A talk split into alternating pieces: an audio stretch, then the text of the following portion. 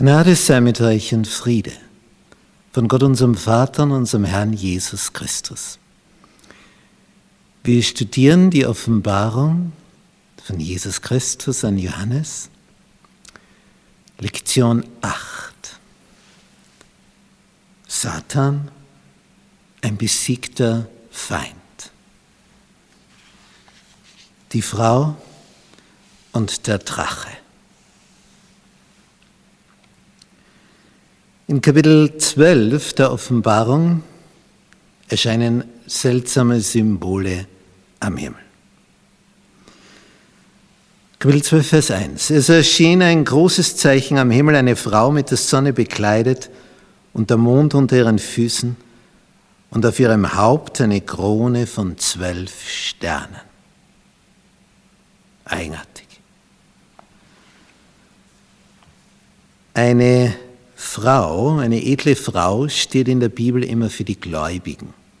Im Gegensatz zur Hure, die, die abgefallen sind, die davongegangen sind, sich mit anderen eingelassen haben. Untreue gegenüber Gott. Das ist das Bild, die Symbolik. Die Frau, das sind also die Nachfolger, das Volk Gottes. Zum Anfang des Kapitels das Volk Israel mit der Sonne bekleidet. Die Sonne hat zu tun mit dem Höchsten, stellt seine Herrlichkeit dar, seine Charaktergröße und der Mond, all die Hinweise auf diesen Messias, der da gekommen ist. Sie war schwanger in Kindsnöten und hatte große Qual bei der Geburt. Und es heißt dann in Vers 5, sie gebar einen Sohn. Und dann kommt ein zwischenzeitliches Element herein in Vers 3. Es erschien ein anderes Zeichen am Himmel, und das ist jetzt das, der Gegenpol zu der Frau, zum Volk Gottes. Es erschien ein anderes Zeichen am Himmel und siehe, ein großer roter Drache, Dinosaurier. Der hatte sieben Häupter und zehn Hörner und auf seinen Häuptern sieben Kronen. Seltsam. Und was tut der? Vers 4. Sein Schwanz fegte den dritten Teil der Sterne des Himmels hinweg und warf sie auf die Erde. Und der Drache trat vor die Frau, die gebären sollte, damit er, wenn sie geboren hätte, ihr Kind fräße. Der Drache ein Symbol für Satan, wie es dann in Vers 9 erklärt wird, glücklicherweise, damit wir nicht irren müssen dieser Drache ärgert sich, dass hier aus dem Volk Gottes heraus der Messias geboren wird. Und er möchte ihn töten. Man sieht es ja, Herodes hat schon in dem Ort Bethlehem alle Kleinen bis zu zwei Jahren töten lassen. Alle, alle männlichen. Denkt sich, wenn wir alle umbringen, ist das sicher drunter. Das eine kleine Wesen, das der König werden soll. Ich lösche einfach alle aus. Ich dulde niemand neben mir. Das war sein letzter Akt. Dann ist er gestorben, der Herodes, mit dem Beinamen der Große. Wie klein wird es sein im Gericht, wenn das alles offenbar wird? Wie wird sein Mund verstummen? Kleine Buben, getötet, am ganzen Ort. König.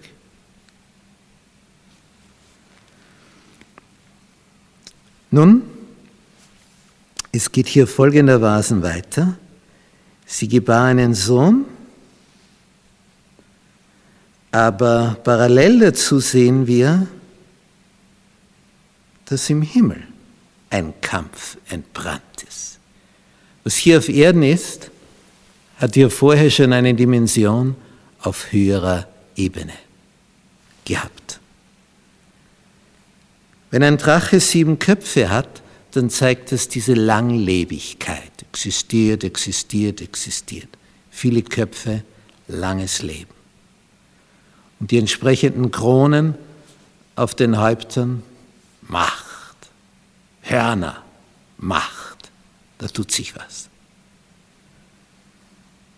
Nun, was wird jetzt noch geschehen? Satan wurde auf die Erde geworfen. Wir lesen in Offenbarung 12, ab Vers 7. Und es entbrannte ein Kampf im Himmel. Ich erinnere mich, haben wir in einer Bibelrunde das gelesen, dann sagt jemand, das, das kann nicht stimmen. Im Himmel ein Kampf? Im Himmel ist doch Wohlklang, Harmonie, da spielen die Engel auf der Harfe. Jetzt. Es entbrannte ein Kampf im Himmel. Faktum. Michael und seine Engel kämpften gegen den Drachen und der Drache kämpfte und seine Engel.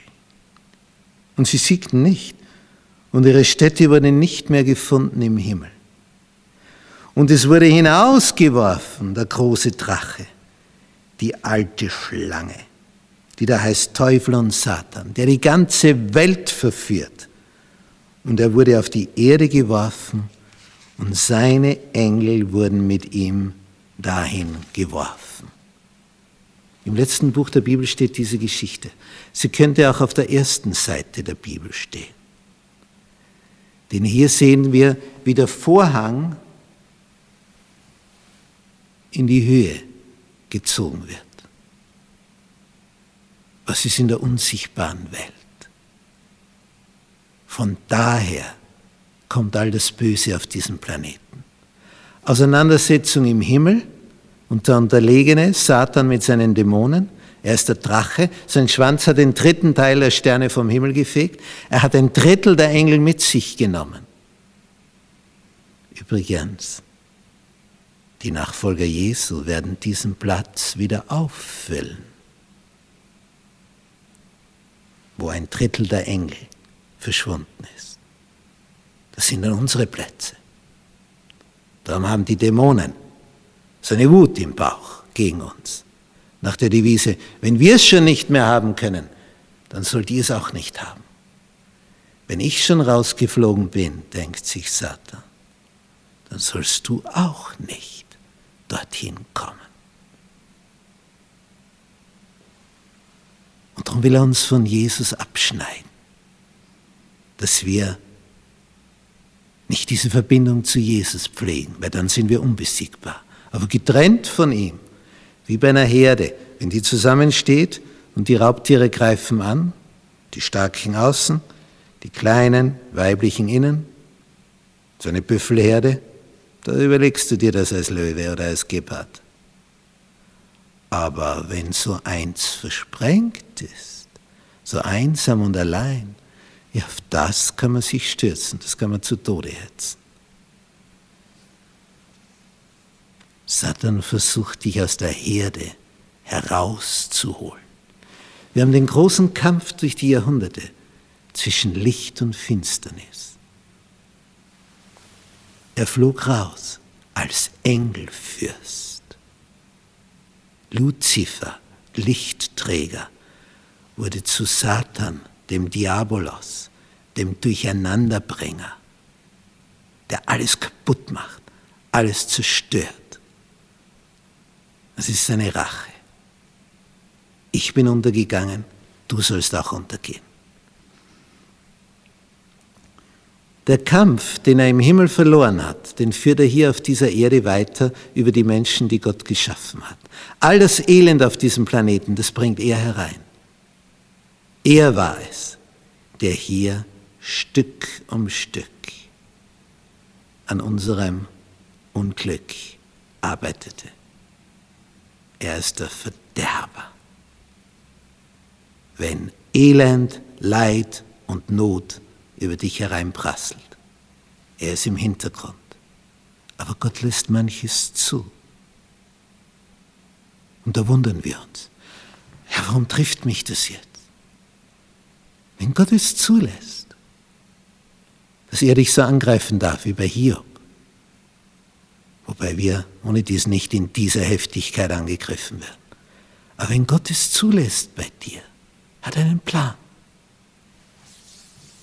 Da wird dein Charakter geschliffen, poliert, damit du sicher ans Ziel kommst.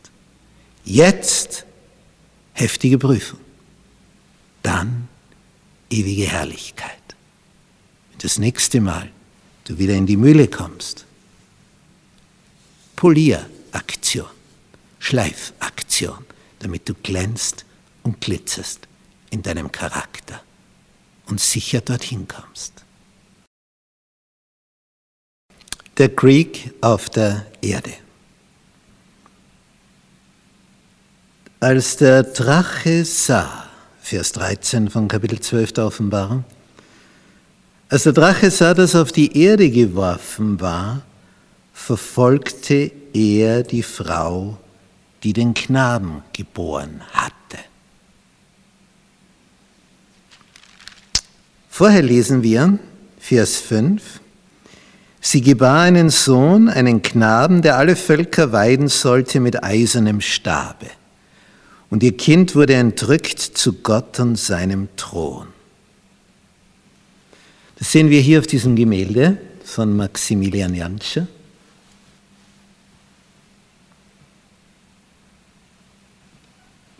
Jesus ist dieser Sohn der Frau, der Gemeinde des Volkes Gottes, des Volkes Israel, was die Frau anfangs darstellt. Er opferte sich hier am Kreuz für uns.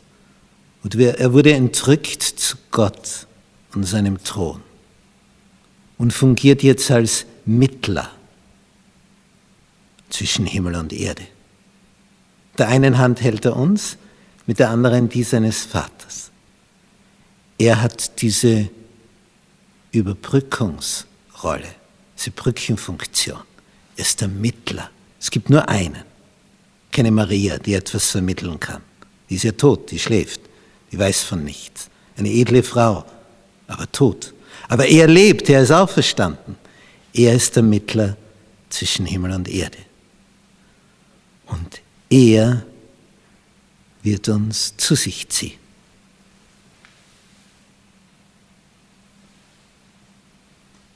Und wer sich am Fuße des Kreuzes versammelt, wer Jesu Liebe dort betrachtet und Liebe in uns hochkommt aufgrund seiner Liebe, dann sind wir auf der richtigen Spur.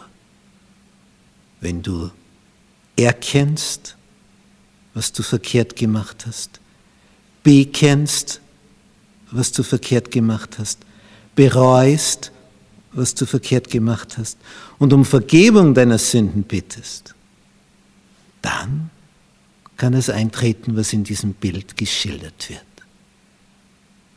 Hinauf geht der Blick. Nun, es heißt in Vers 6, die Frau entfloh in die Wüste, wo sie einen Ort hatte, bereitet von Gott, dass sie dort ernährt werde 1260 Tage. In der Prophetie steht ein Tag für ein Jahr, dann sind das 1260 Jahre und dieser Zeitrahmen erstreckt sich von 538 nach Christus bis 1798, die Zeit von Napoleon.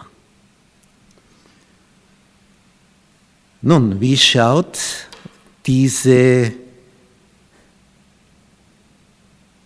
Flucht in die Wüste aus. Wüste steht nicht unbedingt für die Sahara, sondern für eine Gegend, die sehr dünn besiedelt ist, wo wenig Leute sind, wie in einer Wüste, Einöde. Die Frau flieht, die Gläubigen sind das also. Wohin fliehen die? Als sie in Europa verfolgt werden und der neue Erdteil Amerika entdeckt worden ist, schaut die Flucht so aus.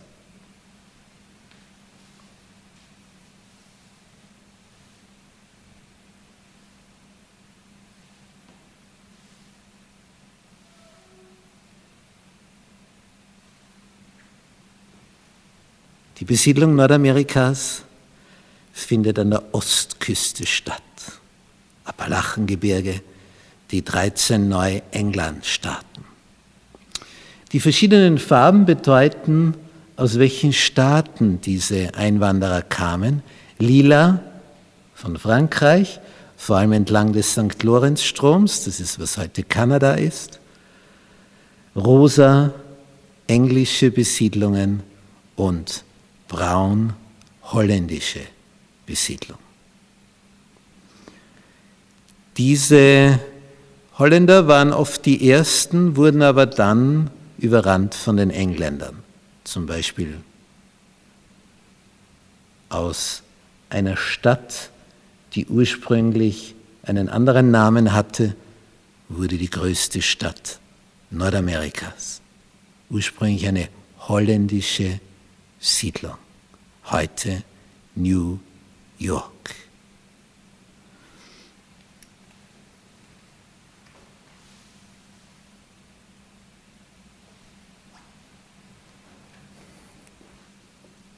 Ursprünglich hieß diese Stadt Neu Amsterdam. Und so war es oft. Die Holländer waren die ersten, die Niederländer, wie auch in Südafrika, die Buren, die Bauern, die holländischen, dann kamen die Engländer nach. Wie wir hier an der Südspitze von Afrika sehen, ursprünglich alles braun, holländische Besiedlung. Die Frau entfloh in die Wüste. Die Gläubigen in Europa, ob das jetzt in Frankreich war, in England, in den Niederlanden, in Deutschland, sie flohen nach Nordamerika, fern weg vom Angesicht der Schlange. Rom. Nun, wir sehen hier noch andere Farben. Damals waren die zwei Supermächte auf Erden Spanien und Portugal. Darüber morgen mehr. Krieg gegen die übrigen. Auf dieser Karte sehen wir hier zwei Längenkreise bunt bemalt. Was hat es damit auf sich?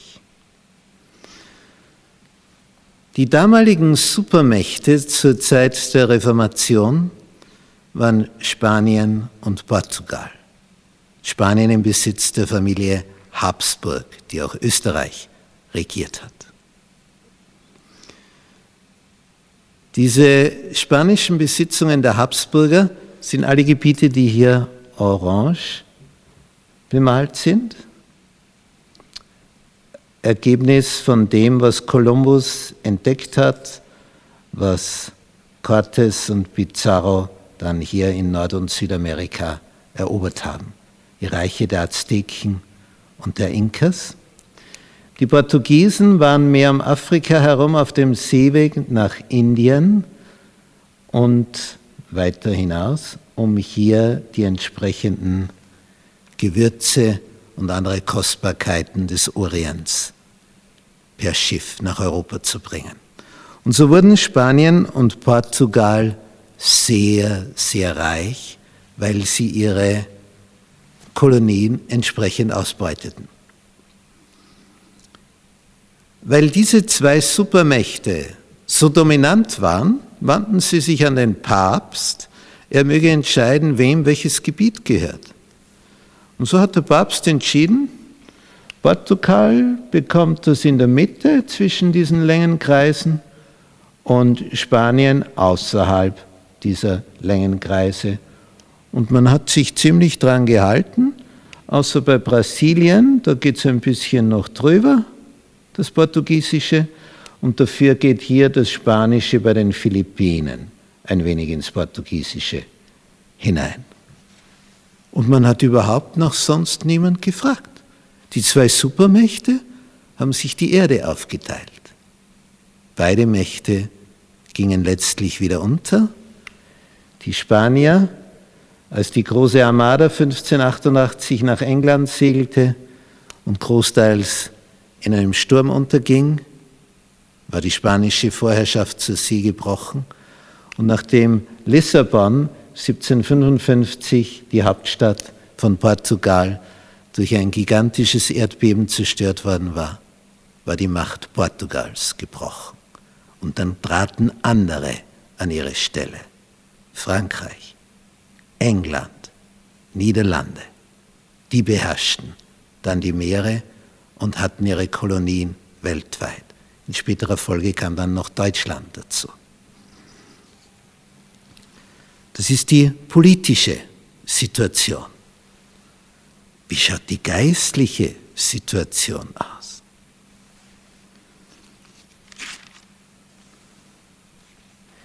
Wir lesen in Offenbarung 12, Vers 13. Und als der Drache sah, dass er auf die Erde geworfen war, verfolgte er die Frau, die den Knaben geboren hatte. Und es wurden der Frau gegeben die zwei Flügel des großen Adlers, dass sie in die Wüste flöge an ihren Ort, wo sie ernährt werden sollte. Eine Zeit und zwei Zeiten und eine halbe Zeit fern von dem Angesicht der Schlange. Das waren ursprünglich unzugängliche Gebiete in Europa, Alpen, Pyrenäen, in den Alpen die Waldenser, in den Pyrenäen die Albigenser. Und Rom war hinter ihnen her, um sie zu vernichten, das Papsttum. Dann heißt es hier weiter in Vers 15, die Schlange stieß aus ihrem Rachen Wasser aus wie einen Strom hinter der Frau her, um sie zu ersäufen. Wasser eine Symbolik für Menschenmassen. Rom hetzt die Herrscher dieser Welt auf die Gläubigen. Aber, heißt es in Vers 16, die Erde half der Frau. Die Erde half der Frau. In welcher Weise? Nun ja, Amerika, das ist jetzt die Erde, die der Frau hilft. Die Wassermassen, die Menschenmassen in Europa wollen die Gläubigen vernichten. Sie fliehen über den Atlantik, kommen nach Nordamerika und da gibt's Land. Die Erde half der Frau und tat ihren Mund auf und verschlang den Strom, den der Drache ausstieß, aus seinem Rachen. Und jetzt kommt ein geistlicher Kampf. Und der Drache wurde zornig über die Frau und ging hin zu kämpfen gegen die übrigen von ihrem Geschlecht, die Gottes Gebote halten und haben das Zeugnis Jesu. Das ist der nächste Kampf. Satans Endzeitstrategie. In Offenbarung 12, Vers 17 haben wir gelesen, der Drache, also Satan, wurde zornig über die Frau, über die Gläubigen, das Volk Gottes, und ging hin zu kämpfen gegen die übrigen von ihrem Geschlecht. Er war immer darauf aus, sie alle zu vernichten. Und wie werden die übrigen definiert? Sie halten Gottes Gebote. Im Jahre 321 nach Christus hat der römische Kaiser Konstantin den Sabbat eliminiert und das Sonntagsgesetz etabliert. Vor 1700 Jahren. sodass viele meinen, der Sonntag wäre schon immer gewesen. Ja, seit 1700 Jahren. Aber zur Zeit Jesu war es der Sabbat. Und am Ende gibt es eine große Diskussion.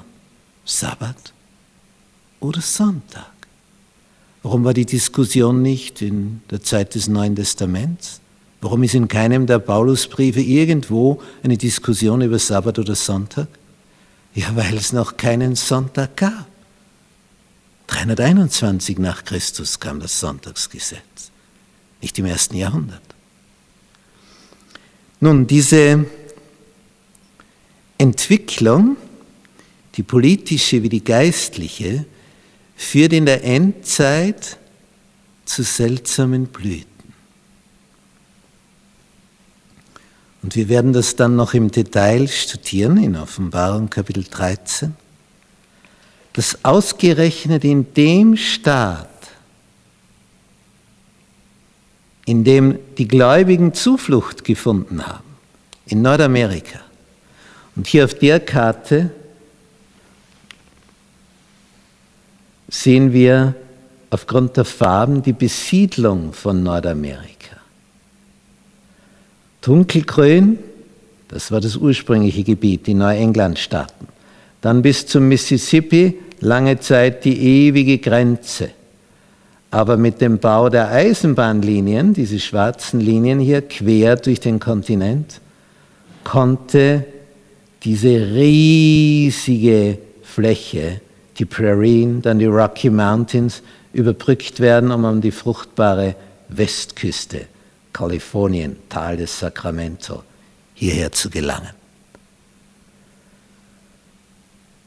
Die leicht gelblichen Gebiete, da fand dann die nächste Besiedlung statt und was hier noch weiß ist, war um 1900 herum, also vor 100 Jahren, praktisch noch menschenleer. Während man sich hier schon dicht drängte im Osten.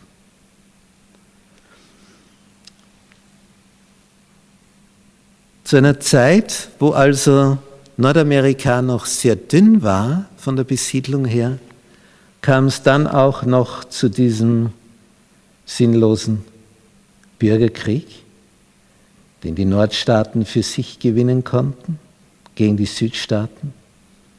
Hätte man eine friedliche Lösung gesucht, hätten Tausende nicht sterben müssen. Das ist die Erkenntnis von Kriegen. Was bringt es am Ende?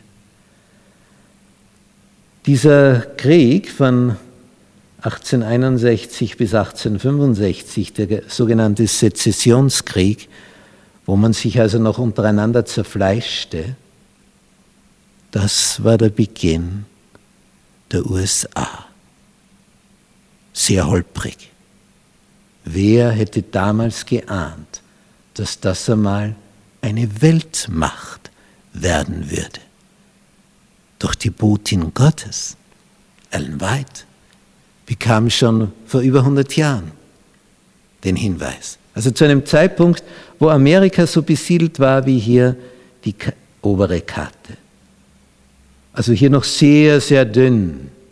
Wenn hier gibt es bis heute sehr dünn besiedelte Gebiete, denn wer will im Felsengebirge, in den Rocky Mountains wohnen? Und in den riesigen Ebenen der Prärie, das sind die Landwirtschaftsflächen. So konzentriert sich weiter alles auf die großen Städte, auf die Westküste, auf die Ostküste. Ellen White wurde schon mitgeteilt, das wird die Supermacht. Und diese Supermacht, die einst die Zufluchtsstätte der Gläubigen war, von da wird das Sonntagsgesetz ausgehen. Unglaublich. Zusammenfassung von Lektion 8. Dieser große Kampf zwischen Christus und Satan ein Kampf, der sich über die Jahrhunderte erstreckt. Ja, ein Kampf, der zum Teil unsichtbar geführt wird, aber dann sichtbar wird. Aber im Hintergrund werden die Fäden gezogen. Dieser Kampf hat einst im Himmel begonnen. Satan einer, der einst im Zentrum des Universums als Engelfürst, als Nummer eins der Engel sich dort befunden hat, wurde zum Diabolos, zum Durcheinanderbringen. Der wurde ersetzt durch Gabriel, der dann die Ankündigungen an Daniel und an Maria gemacht hat und an Zacharias. Als Satan auf die Erde geworfen wurde, so diese endgültige Verbannung, die fand beim Kreuzestod statt. Denn damit war ihm die Maske vom Gesicht gerissen. Da waren all die Bewohner anderer Welten entsetzt, als sie sahen, wie weit Satans Hass geht, dass er den Sohn Gottes töten will, in seinem Hass. Und wir Menschen sind der Spielball. Wir werden hier wie auf einer Bühne vom Weltall aus betrachtet. Der Apostel Paulus nennt es so. Wir sind ein Schauspiel geworden, dem Kosmos, den Engeln gegenüber. Wir, die Erde als die Bühne, das Weltall, die Zuschauerränge. Und hier findet die Auseinandersetzung statt. Was ist die Anklage gegenüber Gott von Satan? Ungerecht. Wäre ich der Chef, sagt Satan, ich würde das viel besser führen. So, jetzt hat er diese Erde als kleine Spielwiese. Da kann er jetzt zeigen, wie er das besser machen würde. Chaos, Leid, Elend, das hat er hier produziert. Sein böser Charakter, den versucht er einzupflanzen in die Menschen. Um jeden einzelnen Menschen findet ein Kampf statt. Auch um dich. Der Feind arbeitet. Er möchte dich für seine Ziele einspannen. Und der Höchste auch. Beide haben ein Ziel mit dir. Der eine, um dich zu vernichten, aber das wird natürlich nicht nach außen zur, zur Schau getragen, sondern gesagt, tu, was du willst, was dir Spaß macht.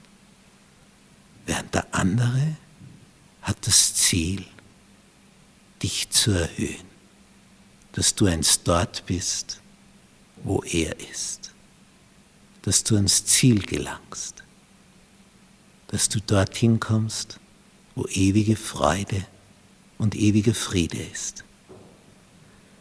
Satans Endzeitstrategie ist eine, die auf dein Verderben ausgerichtet ist. Es wird ein großer Kampf werden zwischen Sabbat und Sonntag. Gottes Ziel ist es, dich ans Ziel zu bringen. Und er ruft dir zu, bleib treu. Auch wenn es am Ende heftig wird, bleib treu. Es gibt eine Seite, auf der der Sieg ist. Und je früher du auf diese Seite kommst, desto sicherer kommst du ans Ziel. Lass dich nicht irritieren von dem, was der Feind Gottes vorhat. Was er auch versucht und was er auch plant, er ist ein besiegter Feind. Und Gott weiß Mittel und Wege, dich aus der größten Gefahr zu erretten, wenn du nur seine Hand festhältst. Der Drache wurde zornig über die Frau und ging hin zu kämpfen gegen die übrigen, die übrigen von ihrem Geschlecht. Das Volk Gottes, die übrigen davon, gegen diese zornig. Warum? Sie halten Gottes Gebote inklusive Sabbat und sie haben das Zeugnis Jesu. Darüber werden wir noch mehr erfahren. Auf welcher Seite willst du sein? Amen.